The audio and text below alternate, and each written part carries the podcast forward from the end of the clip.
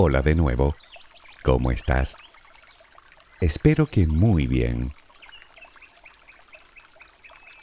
Tal y como muchos de ustedes me han pedido, a partir de ahora hablaremos más de otros temas, digamos, más controvertidos, como el que nos ocupa hoy, las legendarias pirámides de Egipto.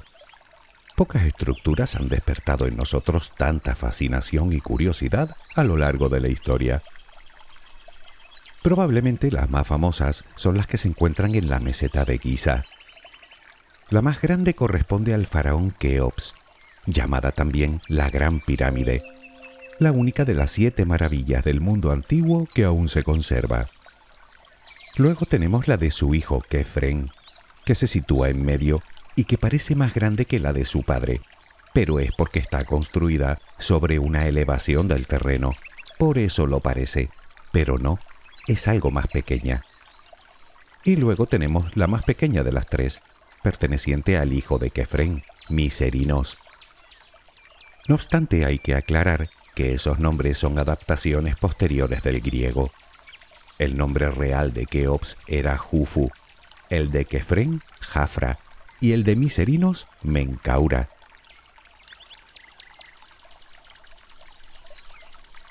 Como sabes, existen muchas teorías sobre la construcción de estas curiosas edificaciones, aunque todas ellas se pueden dividir en dos grupos. Las teorías postuladas por los científicos que las estudian, me refiero a arqueólogos y egiptólogos, es decir, a la gente que traduce los jeroglíficos y que estudia la cuestión sobre el terreno, Vamos, los que conspiran para ocultarnos la verdad, pues esos. Y por otro lado están las teorías de todos los demás. Por ejemplo, que fueron construidas por los atlantes hace unos 10.000 años, con una tecnología muy avanzada para su época, de la que no se ha vuelto a saber. Sin embargo, no existe ni un solo indicio que relacione el mito de la Atlántida con Egipto. Ni uno solo. Nada de nada. Ni siquiera las pruebas de radiocarbono coinciden con la época, que la sitúan precisamente en unos 5.000 años más tarde. O que fueron los extraterrestres. Lo que viene a decir es que una civilización cientos de miles, si no millones de años más avanzada que la nuestra, vino a este planeta de vete tú a saber dónde, para poner a sus primitivos habitantes a acumular piedras. sí, bastante creíble.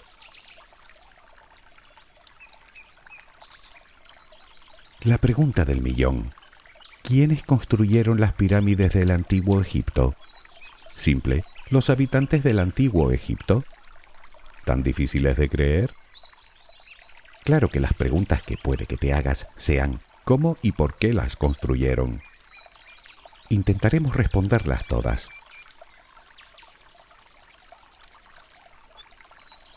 Si quisiéramos hacernos una idea de lo que fue el antiguo Egipto, tendríamos que pensar en una superpotencia de hoy en día. Hablamos de la civilización más longeva de toda la historia de la humanidad, casi 3.000 años, así que tuvo mucho tiempo para evolucionar. Según parece, fue un tipo llamado Narmer quien unificó el Alto y el Bajo Egipto, el sur y el norte respectivamente, convirtiéndose así en el primer faraón y fundando la primera dinastía. Esto ocurría hacia el año 3150 antes de nuestra era. Por si te lo estás preguntando, en toda la historia de Egipto se cuentan 31 dinastías. Casi 3.000 años más tarde, en el 30 a.C., Egipto pasó a formar parte del Imperio Romano como una provincia más, acabando así con el que una vez fuera el imperio más poderoso del Mediterráneo. Como curiosidad, el último faraón en realidad fue una faraona, que tú conoces como Cleopatra, que como sabes tuvo una relación con Marco Antonio. Más tarde ambos lucharon contra otro general romano, Octavio, pero fueron derrotados. Según cuentan, ella, temiendo ser exhibida en Roma como trofeo de guerra, se quitó la vida dejándose morder por una serpiente venenosa pero esa es otra historia que tal vez relatemos otro día. Hoy toca hablar de las pirámides.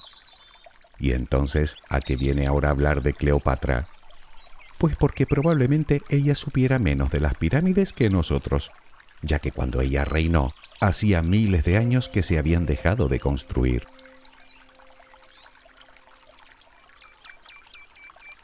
Y es que tendemos a pensar que los egipcios construyeron pirámides durante toda su historia, pero no fue así. En total se construyeron más de 100, pero casi todas en unos pocos cientos de años, durante el llamado Imperio Antiguo, integrado por las dinastías tercera, cuarta, quinta y sexta, y que abarca entre el 2686 y el 2181 a.C. No todas fueron construidas para reyes, algunas se edificaron para reinas, como las tres pirámides pequeñas que se encuentran en Giza, otras para el resto de familiares de los faraones, y otras para personajes destacados de la corte. Algunas de ellas se encuentran en un razonable buen estado de conservación, mientras que otras hace tiempo que dejaron de ser pirámides para convertirse en meros montículos de arena y piedra, fruto de la intensa erosión. Aunque eso sí, todas estaban escrupulosamente construidas para que sus caras dieran a los cuatro puntos cardinales.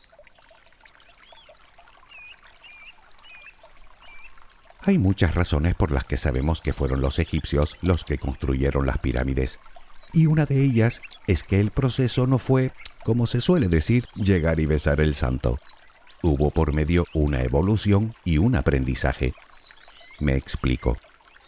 Durante el imperio arcaico, primera y segunda dinastías, los enterramientos consistían en mastabas, palabra que procede del árabe y que significa banco de piedra. Y es que enterrar el cuerpo del fallecido no era suficiente para protegerlo para toda la eternidad, así que se construía sobre él una edificación de planta cuadrada o rectangular, con el techo plano y los muros laterales inclinados, en un principio las construían con ladrillos de adobe y más tarde con piedra. Pues bien, el imperio antiguo, el siguiente periodo, comienza con la tercera dinastía con el faraón Sócer, el que podemos considerar como primer gran faraón de Egipto. Este faraón confió la tarea de construir su mausoleo funerario al primer arquitecto conocido de la historia, Imhotep. Este no solo hizo una mastaba, sino que construyó otra más pequeña encima de esta, y luego otra más, y luego otra, y luego otra, y así hasta completar seis niveles. De esta manera nacía el primer prototipo, digamos, de pirámide, la pirámide escalonada del rey Sócer, situada en la región de Saqqara. Se cree que Imhotep pretendía crear algo así como una escalera que permitiera al faraón difunto alcanzar las estrellas, donde viviría eternamente.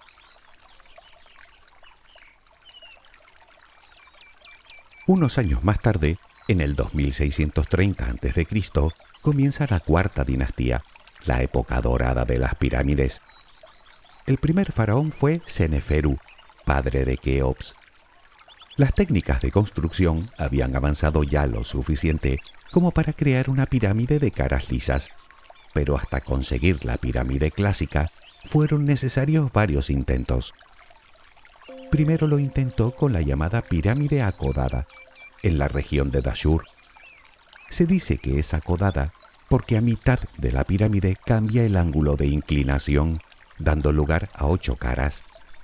Parece ser que pudo deberse a diversas dificultades arquitectónicas, ya que de seguir con el ángulo inicial, la pirámide se hubiera elevado mucho más, haciendo la pendiente de sus caras demasiado pronunciadas. Por cierto, hay que decir que por primera vez la cámara funeraria no se encontraba bajo la edificación, sino dentro mismo de ella.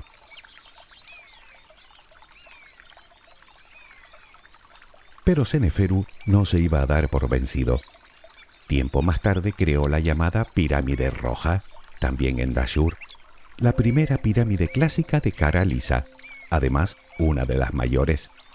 Se llama roja porque está construida con caliza roja, de ahí su color.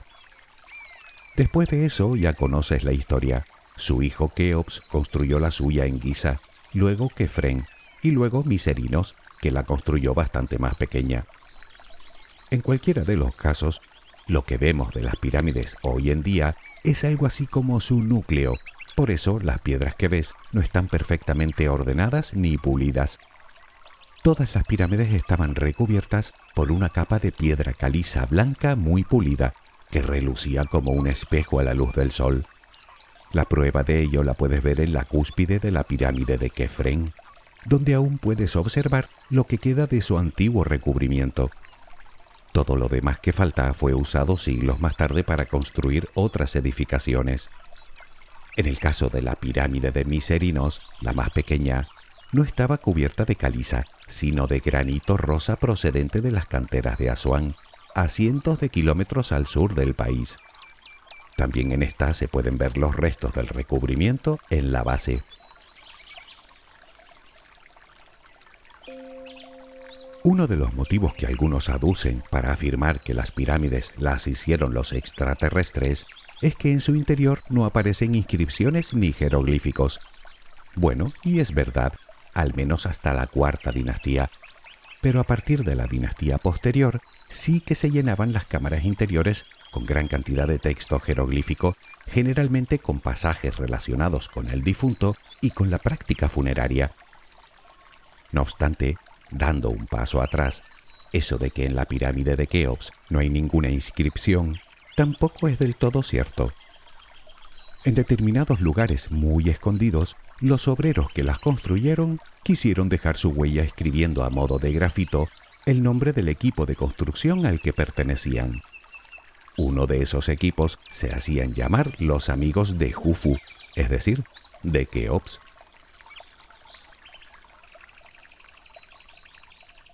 Y ya que hablamos de los obreros, tampoco es cierto eso de que fueran esclavos. Que se sepa, ese episodio que cuentan nunca tuvo lugar. Pensemos en la pirámide de Keops, en la necrópolis de Giza, construida en torno al 2750 a.C. Una obra monumental construida con aproximadamente 2,3 millones de bloques de pesadas piedras, con una altura de 146 metros y 200 metros de lado, nada menos. Durante 1500 años fue la estructura más alta hecha por el hombre y sigue siendo la construcción de piedra más grande del mundo. Tardaron en construirla más de 20 años y participaron en su construcción del orden de entre 10.000 y 20.000 obreros. Pues bien, en los aledaños de la Gran Pirámide se ha desenterrado un pueblo de pequeñas casas de adobe en el que vivían esos obreros con sus familias, aunque no todos, Ahí vivían los que trabajaban durante todo el tiempo que duraba la obra. Los temporales, digamos, lo hacían en un poblado situado al lado pero menos elaborado. Además, se ha encontrado también restos del cementerio en el que se enterraron muchos de ellos, con tumbas, algunas de ellas muy bien decoradas. De todo lo cual se ha podido extraer abundante información muy valiosa, como por ejemplo que no solo no eran esclavos, sino que eran especialmente bien tratados y su oficio bastante valorado.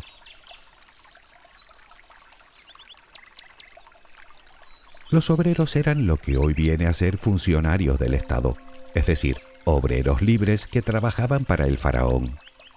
Parece ser que el reclamo estaba sobre todo en la comida. Tenían una dieta rica en proteína, es decir, que comían carne y pescado, algo inaccesible a las capas más humildes de la sociedad. Además disponían de otros alimentos y se les daba gran cantidad de cereales con el que hacían pan y cerveza. Sí, era su bebida favorita. De hecho, fueron ellos los que la inventaron. Pero ahí no termina la cosa. Gozaban de asistencia médica bastante avanzada si tenían algún tipo de accidente. Y además la organización del trabajo estaba increíblemente bien planificada de tal manera que trabajaban en turnos horarios.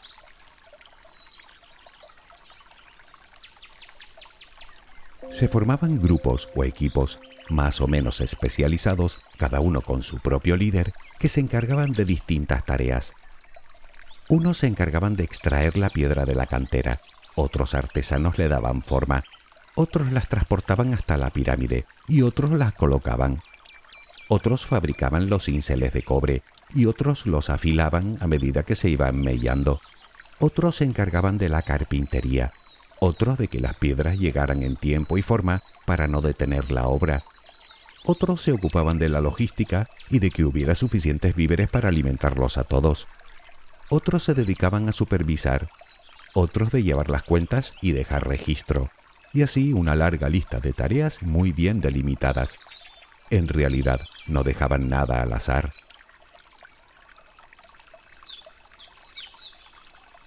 Te preguntarás cómo es que sabemos todo esto. Bueno, pues por varios motivos, pero el más revelador es el hallazgo de un papiro, el más antiguo encontrado hasta el momento, de 4.500 años de antigüedad, perteneciente precisamente a un obrero que trabajó en la construcción de la pirámide de Keops. Se llamaba Merer y dirigía un equipo de 40 hombres, cuya tarea era transportar bloques de piedra caliza en barco por el Nilo desde la cercana cantera de Tura hasta la pirámide. Pues bien, en el papiro, Merer describe tanto su trabajo como lo cotidiano y el modo de vida de los obreros del puerto. Y por cierto, no aparecen extraterrestres por ningún lado.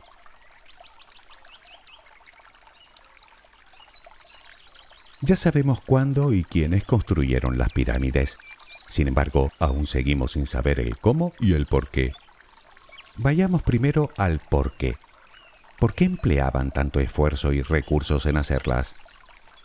Para entenderlo es preciso comprender primero que la cultura egipcia estaba repleta de simbolismos y supersticiones, y naturalmente las pirámides no estaban exentas de ello. Verás, la construcción de una pirámide era una cuestión de Estado. El faraón era considerado un dios reencarnado y tras su muerte debía encontrar el camino al más allá y unirse al resto de los dioses en el cielo en forma de estrella, donde viviría eternamente y donde mediaría entre ellos y los vivos. Para eso necesitaba dos cosas. La primera era preservar su cuerpo físico de la corrupción, de ahí la momificación. La segunda era crear un lugar que cumpliera dos cometidos. El primero, que sirviera para que su cuerpo descansara para toda la eternidad sin ser molestado. El segundo, que a la vez le permitiera acceder al más allá. Pues bien, ellos consideraban que las pirámides eran algo así como máquinas mágicas que lograban facilitar el viaje al rey fallecido. Además, por eso, casi todas están construidas al oeste del Nilo, donde el alma del faraón podría conectar con el sol poniente, donde se encontraría con Osiris, soberano del más allá. Al final todo tenía que ver con su mitología y con sus dioses, que por cierto, los tenían por cientos.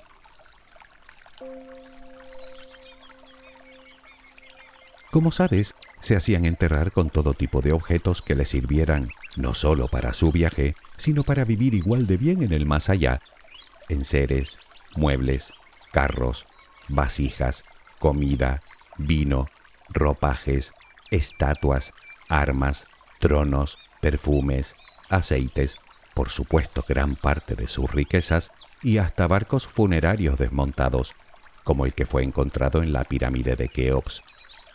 Aunque todo esto lo sabemos principalmente por el faraón más conocido de todos, Tutankamón. Y no es porque fuera precisamente uno de los reyes más importantes, ni mucho menos. Reinó pocos años y murió siendo aún muy joven.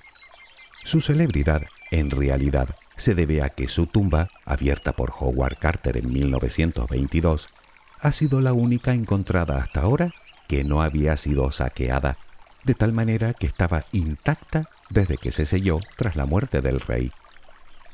En su interior Carter encontró no solo a la momia del rey en un sarcófago de oro macizo, sino más de 5.300 objetos de valor incalculable.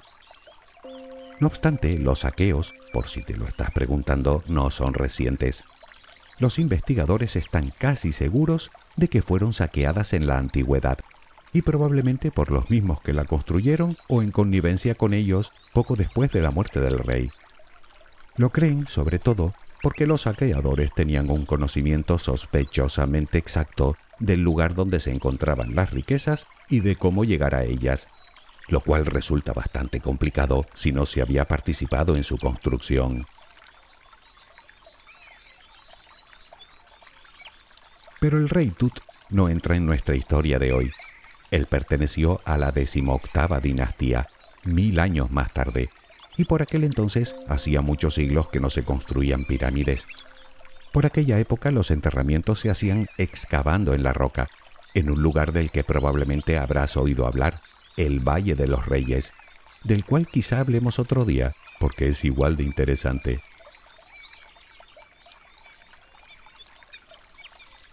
Vale, pero seguimos sin saber por qué una pirámide.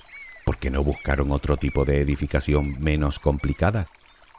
Bueno, eso tiene que ver con su creencia del origen del mundo. Los antiguos egipcios creían que toda la tierra se había creado a partir de una montaña primigenia que se había elevado por encima de un mar ancestral.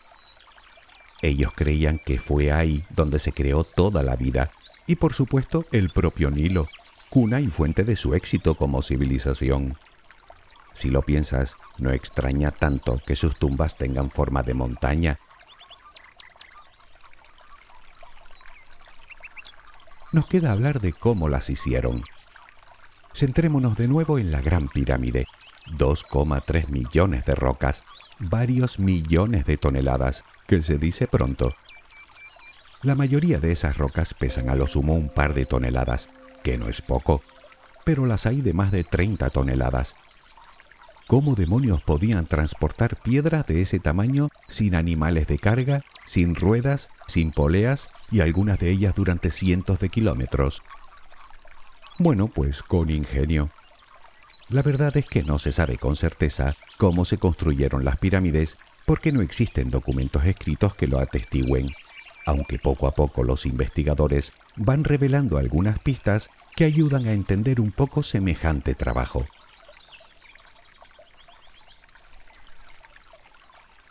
Para empezar contaban con diversas herramientas de medición, como escuadras con péndulos o plomadas, además de una medida estándar para todo el imperio, el codo, algo más de medio metro. Tenían cinceles de cobre y arsénico, lo que se considera el primer bronce utilizado por el hombre, suficiente como para cortar y tallar la blanda roca caliza. Conocían la palanca y utilizaban el agua para nivelar la base de la construcción, horadando en la roca pequeños canales. Por tierra transportaban las rocas sobre trineos, y mientras unos tiraban de ellos, otros se dedicaban a ir vertiendo agua sobre el terreno de tal manera que redujera la fricción. Aunque no solía ser mucha distancia, casi todo el trayecto desde la cantera a la obra se hacía en barco por el Nilo. Resulta que gracias a las imágenes de satélite se ha descubierto que el río Nilo pasaba mucho más cerca de la meseta de Giza de lo que lo hace hoy. Ahora se sabe que construyeron un enorme puerto y canales para acercar los barcos todo lo posible hasta la construcción. Lo que aún no está tan claro es cómo subían las piedras a medida que se iba elevando la pirámide. Casi con toda seguridad utilizaban rampas, aunque no se sabe si era una sola rampa por una cara, una rampa por cada cara, una a modo de espiral, o una rampa en espiral pero por el interior de la pirámide, como sugieren algunas teorías.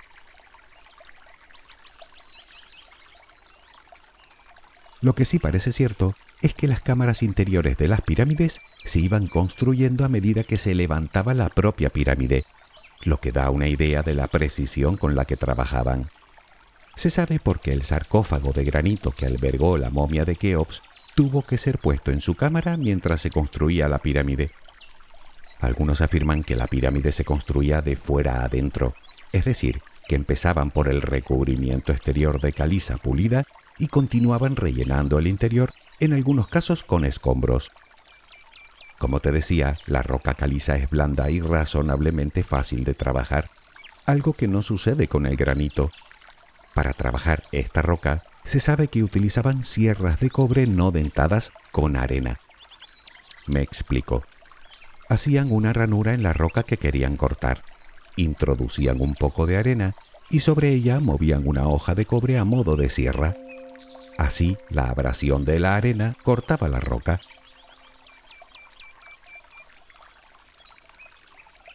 Me temo que hoy me he extendido más de la cuenta, y eso que no hemos profundizado prácticamente nada.